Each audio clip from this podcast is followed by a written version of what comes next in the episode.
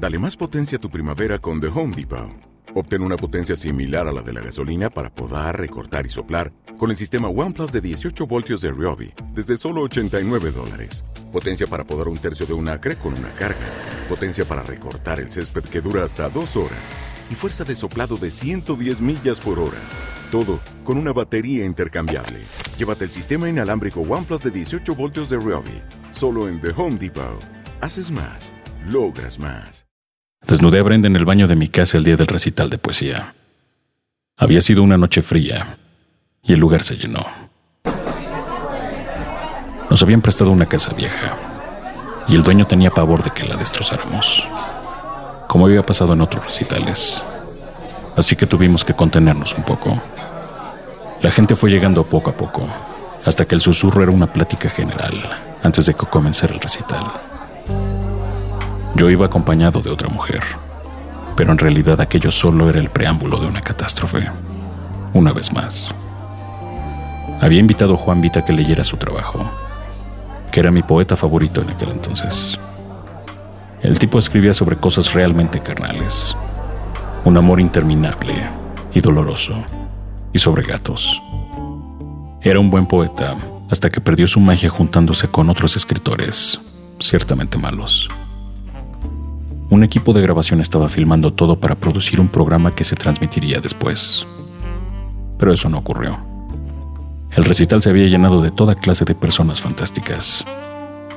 Incluso habían viajado de otros lugares para escuchar la lectura. Yo había escogido algunos poemas nuevos, y ahí estaba Brenda, tremenda mujer con grandes piernas y ojos de tormenta violenta. Vestía de negro y los zapatos de tacón alto le daban el toque más elegante del lugar. Brenda tenía clase. La lectura fue por buen camino. Supongo que fui el que más bebió aquella noche. La cerveza corría en mis arterias sin mucho freno. Quizá porque sabía que todo había terminado con aquella otra chica. Ciertamente mala mujer. Pero ahí estaba Brenda, que escuchó atenta entre poema y poema, y la banda de blues al fondo. El recital terminó y seguimos bebiendo hasta quedar 10 o 12 personas. Después solo estábamos Brenda, una amiga suya, Antonio y yo. El dueño del lugar nos terminó sacando y tomamos rumbo a mi casa. Puse un viejo disco en la tornamesa. Aquella aguja despertó a Willie Dixon. Entonces la amiga de Brenda y Antonio comenzaron a platicar.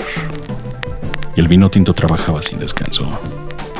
La música estaba bien, pero yo, en realidad, solo podía escuchar los latidos de Brenda. Sangre desesperada gritando por ser besada. Fui al baño y Brenda, como siempre, me sorprendió entrando. La besé fuerte en los labios. La besé fuerte en el cuello. La besé fuerte en el alma, manteniendo en calma las manos que ya le quitaban la ropa. Ella se agarró de la cortina de baño Después se volteó e inclinó la espalda. Terminó en el piso, totalmente desnuda, totalmente indefensa. Supongo que Antonio y la otra chica escuchaban todo, o quizá también estaban en lo suyo. No lo sé.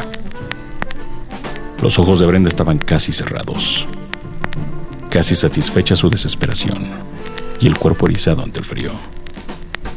La recuerdo conteniendo el grito de su ansiedad poniendo su mano en la boca. Mordía un poco sus dedos. El cabello negro y largo era la misma noche que afuera cubría casas, automóviles y la soledad de miles de personas. No sé cuánto tiempo después salimos, pero Antonio y la chica estaban dormidos en mi recámara. Yo saqué algunas cobijas y puse todo en la sala. Brenda tenía la habilidad de regresar con estilo. Su cuerpo se retorcía con elegancia cuando la tomaba de la cintura desnuda. El aliento se le escapaba en los susurros prohibidos, pero después volvía a calzar los tacones altos y regresaba con toda su clase. Brenda, una gran mujer. La noche peleó los últimos minutos antes de que la madrugada la asfixiara y las ventanas se empañaran. Después de eso, Brenda regresó con su amiga. No recuerdo bien qué pasó al día siguiente. Pero sé que ella se llevó la mejor poesía de esa noche.